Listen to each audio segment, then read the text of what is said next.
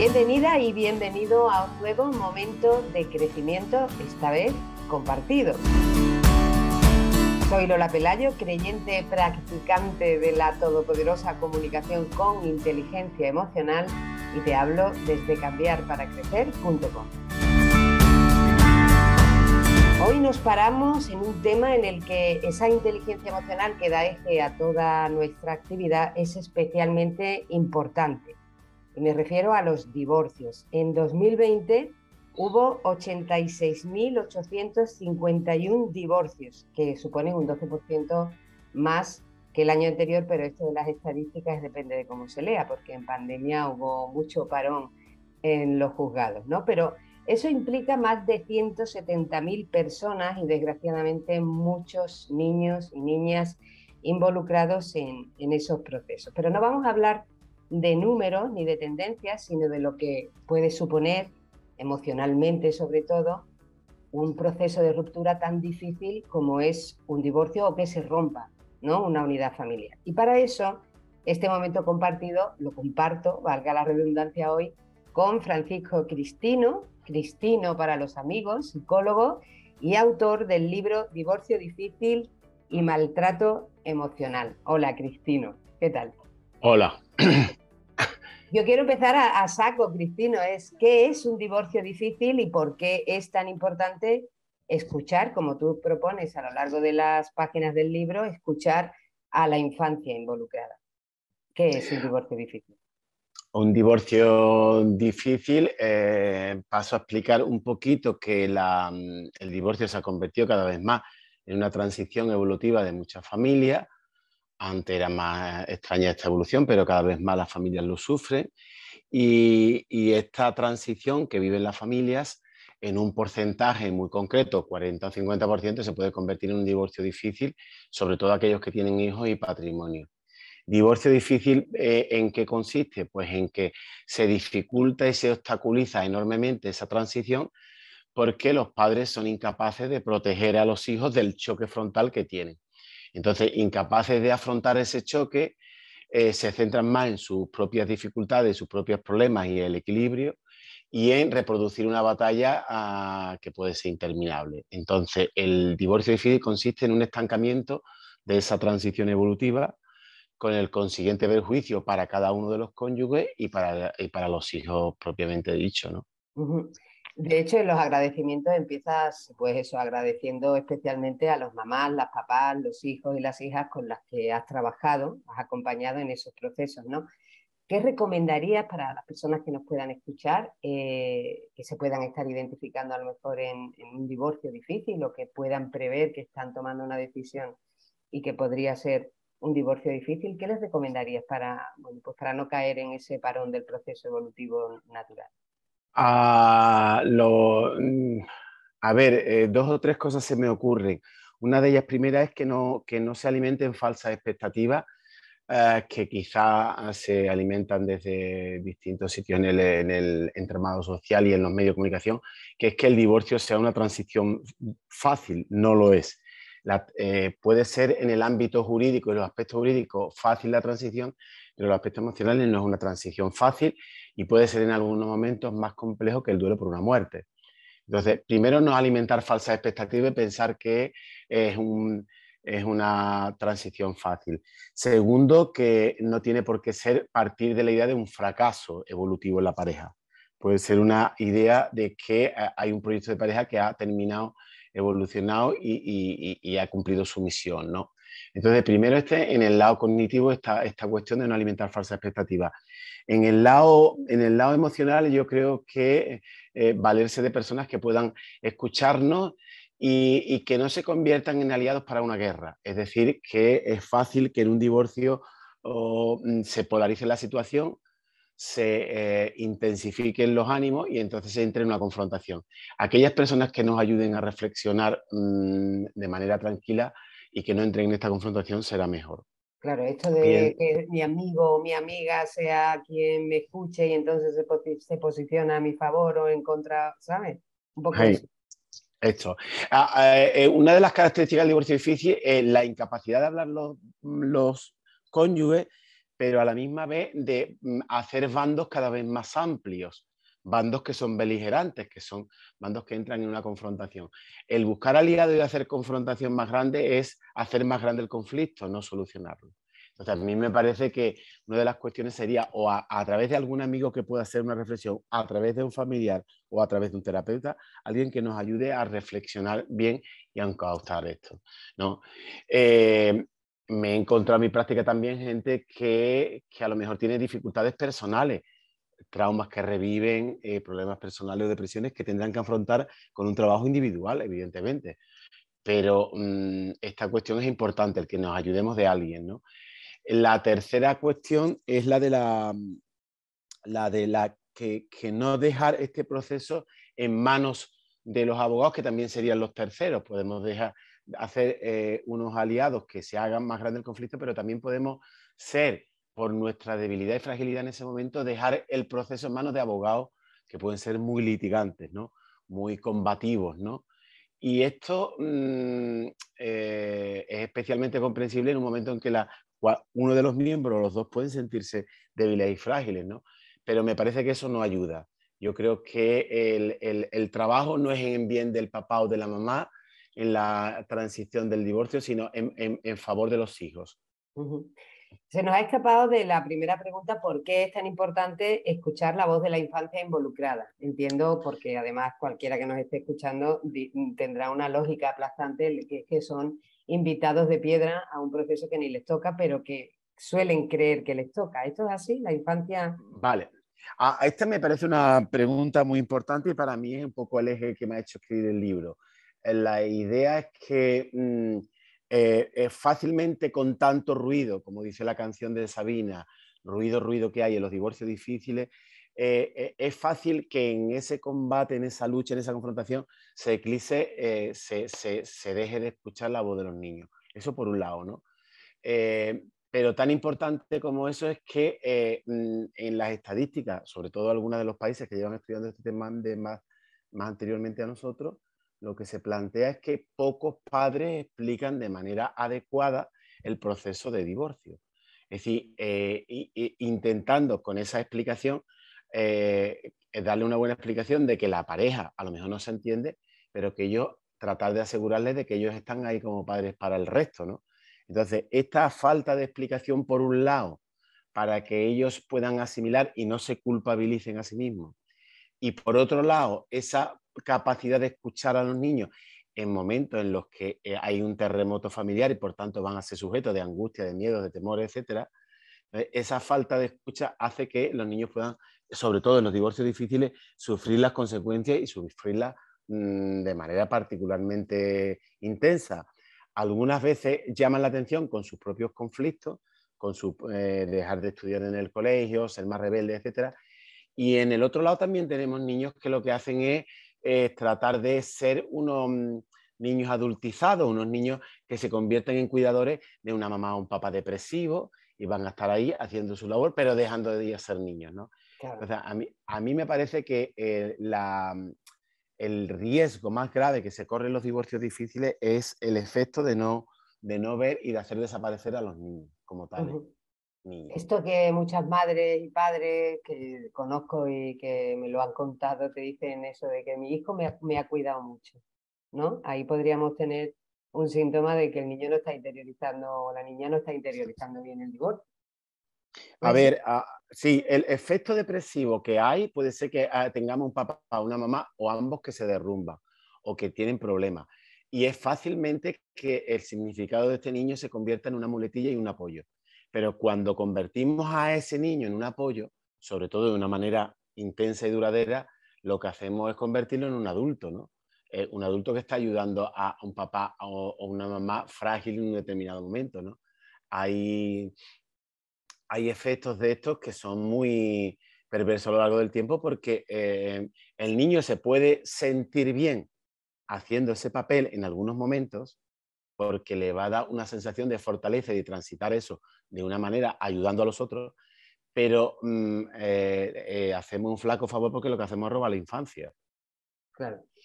¿Somos los papás y las mamás los únicos que corremos el riesgo de afectar a los niños. ¿Están nuestras instituciones y profesionales involucrados en estos procesos de ruptura preparados para afrontarlo bien, poniéndonos en la piel de la infancia?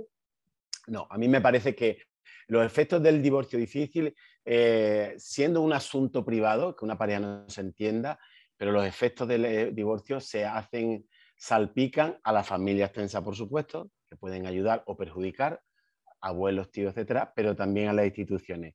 Todos aquellos divorcios difíciles que tienen efectos perversos en los niños salpican al colegio, salpican al pediatra, salpican a un centro de salud, salpican a, divorcios que se eternizan en conflictos y litigios en los juzgados, eh, en procesos en salud mental, etcétera. Así que los efectos eh, salpican a todas las instituciones. Entonces, a mí me parece que mm, eh, me interesaba mucho que la sociedad yo la veo poco, la española, que entra en el tema del divorcio difícil más tarde que otra sociedad europea, yo la veo poco preparada en cuanto institucionalmente a atender esto. ¿Qué ocurre? Que lo que puede ser un maltrato emocional cuando la familia deja de atender bien al niño, se convierte en un maltrato institucional si no vemos lo que está sufriendo y padeciendo este niño en el entorno familiar y que es necesario que se proteja.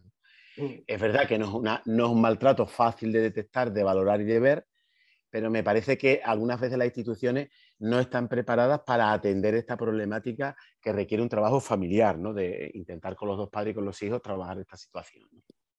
Cristino, ¿por qué escribes este libro, Divorcio difícil y maltrato emocional? Ah, una de las motivaciones que me ha llevado a escribir el libro, mm, que ya la he reflejado un poco, es, estar delante y ser testigo eh, y auditor y valorador del sufrimiento de los menores. ¿no? Pero, y de los niños que sufren estos problemas. Pero hay otra, mm, otra mm, realidad que también me me ha sido un acicate para ah, eh, decidirme a escribir el libro, que es sobre todo la impotencia que puede generarse o la incapacidad que puede generarse desde el ámbito jurídico, mm, jueces, eh, abogados, eh, fiscales, etcétera, para abordar esto, puesto que pueden abordar los aspectos jurídicos, pero no los aspectos subyacentes emocionales no resuelven esto, resuelven las cuestiones eh, jurídicas de patrimonio, visitas, custodias, etcétera, pero no pueden resolver eso. Y, en cambio tenemos del otro lado los equipos psicosociales que pueden abordar la valoración del riesgo, etcétera, de los menores, pero que son también incapaces de abordar esto, puesto que estos padres no acuden de modo propio a, una, a un tratamiento familiar. No están concienciados y no se sienten son presas y prisioneros del conflicto que les aprisiona. Entonces, a mí me parece que, eh, eh, por un lado, tenemos la incapacidad de los operadores sociales y por otra, la incapacidad de los jurídicos, ¿no? de, de todos los profesionales del ámbito jurídico. Y no existe todavía un, un procedimiento de, una vez detectado el riesgo de los menores, obligar de manera obligada, que se llama la terapia coactiva, de obligar a estos padres a que acudan, o al menos invitarles a que acudan a un tratamiento para no seguir aumentando el riesgo y el maltrato emocional de los menores. a mí me parece que eh, esa colaboración entre lo jurídico y lo social, me parece que todavía le falta una operatividad que establecer, me falta, que creo que hay que construir eh, unos procedimientos de coordinación ahí que, establezcan qué, tipo de familias y cómo hay que enviarlas a, a, estos tratamientos. ¿no? O sea, porque por un lado estáis los equipos psicosociales con las manos atadas y por otro lado están los equipos jurídicos que no entienden. Claro, nosotros no podemos obligar a los padres a que vengan. No podemos obligarles. Eh, les invitamos a que vengan cuando detectamos, pero ellos de manera propia a lo mejor no, o, no vienen o están empeñados en cada uno asistir por cada uno a su lado, mm, eh, reproduciendo el discurso y la, batalla y, su versión, ¿no? Entonces, mm, a veces es incluso complicadísimo que se sienten juntos, simplemente en una sesión, ¿no? a mí me parece que los operadores se muestran ineficaces e incompetentes para abordar esto de una manera operativa y eficaz. Y por otro lado están los, juzgados que asisten a estas batallas y que muchas veces están en litigios permanentes y repetidos y que no pueden mm, solucionar la parte mm, emocional que subyace ahí. Pueden solucionar la custodia, pueden solucionar un punto de encuentro familiar, pueden solucionar eh, la manutención, pueden solucionar una pensión o una, a una mm, una mm, sanción porque se, deja, porque se deja de pagar la manutención, pueden solucionar un derecho de visita, pero no pueden solucionar eh, eh, el duelo, la pérdida y el trabajo personal que tienen que realizar cada uno de los cónyuges ¿no? en este tema. Entonces, me parece que ese es uno de los también de los motivos que me llevó a escribir este libro. En todo el estudio que has hecho para escribir el libro, que has comparado estadísticas y evolución de, cómo ve la sociedad el divorcio en otros países, institucionalmente cómo están preparados otros países, ¿ves alguna laguna que sea importante reseñar en, España, en las instituciones españolas? ¿Habría algo que hacer que tú puedas aportar desde aquí a, ese mejor eh, tratamiento de la infancia en un divorcio? Eh, ahí señalaré dos cosas concretas. Una de ellas es, eh, yo pretendí con el libro intentar aportar casi un manual que se detecte y valore bien el maltrato porque de los siete maltratos que tenemos, maltrato físico, síndrome de Munchausen, abuso sexual, etc., este es de los más difíciles y de los que más tarde se han empezado a conceptualizar y ver bien y valorar bien. Y yo creo que todavía nos falta mucho que hacer en este terreno para tener los instrumentos y los procesos que identifiquen bien el maltrato de los niños. Yo he tratado de dar algunas pistas por ahí, ¿no? De, cómo se puede valorar esto bien. Em, e, e insisto que nos falta mucho trabajo que realizar y mucho trabajo de, institucionalmente colaborar unos con los otros para esta labor. Em, hay, otra, mm, hay otra cuestión que nos ha faltado, que me ha faltado a mí en el libro y que hubiera sido muy interesante, por extensión en el libro no lo he abordado, que sería el papel de los medios de comunicación en la educación y la formación de la sociedad. Madre mía, con el clero hemos dado. Con el clero hemos dado. Yo he, visto películas, series, etcétera, de distintos países donde esto se aborda de una manera que me parece constructiva. Eh, concretamente, concretamente, la última serie que he visto es la de Borgen, que es danesa, pero existen distintas. Mm, la historia de un matrimonio, que es una película preciosa de Scarlett Johansson, eh, que no sé si ganó un Oscar, eh, aborda este tema. Lo ganó, lo ganó. Ah, lo ganó. Eh, eh, la doctora Foster de la BBC es otra serie que aborda esto muy bien. Entonces, yo entiendo que he visto programas mm, franceses de Dinamarca, belga, ingleses, etcétera, que abordan muy bien esto, quizás porque tienen una trayectoria antes. Por ejemplo, pongo el ejemplo solo de Dinamarca, que es la serie esta Borgen que he visto.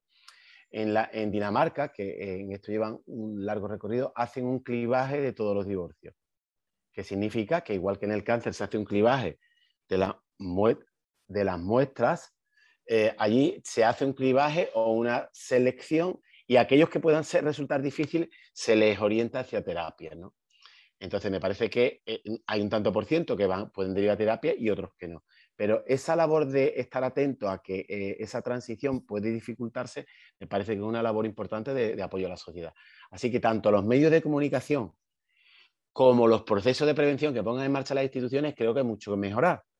O sea que estamos haciendo nosotros, un favor ahora mismo, nosotros. Sí, desgraciadamente nosotros tenemos los programas del corazón de Telecinco, de, donde eh, puede haber alguna breve reseña informativa de los procesos de divorcio, pero donde lo que se dirimen son eh, espectáculos familiares de divorcio que se eternizan y donde lo que sale no es precisamente constructivo sino precisamente sale ganar dinero por airear los problemas y eternizar los problemas familiares. Ya, pero ahí estaríamos hablando del gusto del consumidor eh, que, tiene más audiencia, que tiene más audiencia. Pero sí que es verdad que, se nota mucho la cultura de un país justo en los productos audiovisuales que produce. Y bueno, pues ahí también tenemos mucho camino que recorrer. Me gusta mucho, Cristino, la cita con la que acabas el libro de Velasco, que me tendrás que decir quién es Velasco, ¿eh? que dice, eh, no, es un spoiler del libro, ¿eh? no se asuste nadie que esté escuchando, es como tú acabas el libro, no existe una pérdida que no pueda traducirse en ganancia, sobre todo en madurez y en crecimiento personal. Esto que, es muy conocido, ¿no? Se dice mucho de que de todo lo malo se aprende y las peores dificultades son grandes maestras para seguir creciendo, pero ¿esto cómo se consigue? Desde tu visión de psicólogo, ¿cómo consigue una persona convertir un proceso dramático que has llegado a, a comparar con la pérdida de un ser querido? ¿Cómo se consigue sacar algo bueno de eso? El libro hace una, una breve reseña de mi experiencia personal y, es la parte más pequeñita y la parte más difícil que me ha costado. Precisamente porque lo que se trataba un poco es no solo de eh, que el profesional estudie un problema, sino que también lo elabores personalmente. De ahí un poco esta, mm, esta cita, ¿no? Que viene a, que viene a decirnos, y mm, pero, pero no desde, un, desde, una, mm, desde una reproducción trivial o, de, decir esto, oye, pues de todo, todo lo que no mata engorda, todo, lo que no te vaya... esto, este dicho popular, todo lo que no te vaya a hundir. Pero yo estoy en contra de esto, de trivializar esto así, porque es verdad que cualquier pérdida te puede dejar debilitado y fragilizado. ¿Eh? Mm, e, es, verdad esto. Y entonces no te mata, pero te hace más débil. Y a la siguiente caída a lo mejor estás todavía más débil. Entonces, eh, yo creo que se puede convertir en una fortaleza, pero para convertir en una fortaleza lo que puede fragilizarte, igual que una infección en el cuerpo, tú puedes salir más fuerte, pero mientras que las combatas bien, si no, pues vas a salir más débil en tu sistema inmunológico. Pues de la misma manera, a mí me parece que si tú haces un trabajo personal en el que tú trates de aprender del proceso que ha tenido como pareja y de lo que ha llevado a, no entenderse, a mí me parece que de ese proceso se puede salir fortalecido, pero es un trabajo personal duro y difícil, no es una cosa... Eh, hay gente que, que, bueno, que buscan otra pareja inmediatamente y, tratan de, decir con, una, con un clavo quito otro clavo, que se dice esto, ¿no? Hay otras parejas que entran en una confrontación permanente y esto mm, eh, eh, lo tiene ¿Por qué? Pues porque la batalla es muy energética, te mantiene mm, en, posición de guerra y no te deprime, ¿no? Esto es, y para ir acabando y por llevármelo a mi terreno, que es donde más cómoda me siento, es inteligencia emocional. Si afrontas cualquier proceso, sea decidido o no, desde, pues, desde la reflexión, desde el autoconocimiento y desde eh, evitar el, digamos, el cargar ¿no? Con culpas o con resentimientos que al final lo único que hacen es hacerte daño a ti, eso es inteligencia emocional. Sí, yo me, se me está ocurriendo una cosa que suelo decir en, en alguna presentación que he hecho, ¿no? Que digo que eh, los manuales plantean que el enamoramiento es una locura mental transitoria. Porque las emociones desbordan eh, lo que la inteligencia acaba de llevar. Mientras sea un periodo provisional y después se reconduzca esto, está bien. Dicen que no suele durar más de un año y medio, ¿no? Bien, yo pienso que el proceso de finalización de la pareja es lo mismo que el del empiezo. Es también locura mental transitoria o puede instalarse una cierta locura mental transitoria. No es problema, no es problema que se desborde lo, esto que tú hablas de la inteligencia emocional, que haya ira, coraje, rabia, odio, etcétera, a mí me costó mucho trabajo entender que este es el combustible para separarse. O sea, para tomar distancia lo que no puede estar es justamente con las emociones contrarias y positivas. Esto es un combustible, pero mientras uno lo use como tal y después lo reconduzca, entonces estaremos utilizando durante un tiempo, em, estaremos desbordados o frágiles o débiles, pero esto después se puede reconducir. Y esa es la idea de que se reconduzca, porque si no, la locura mental transitoria será permanente.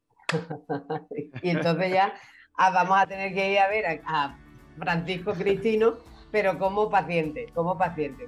Pues Cristino, muchísimas gracias por este ratito que nos has eh, regalado. Seguro que también nos, bebemos una cervecita bien pronto. Muchas gracias. Gracias a ti por invitarme.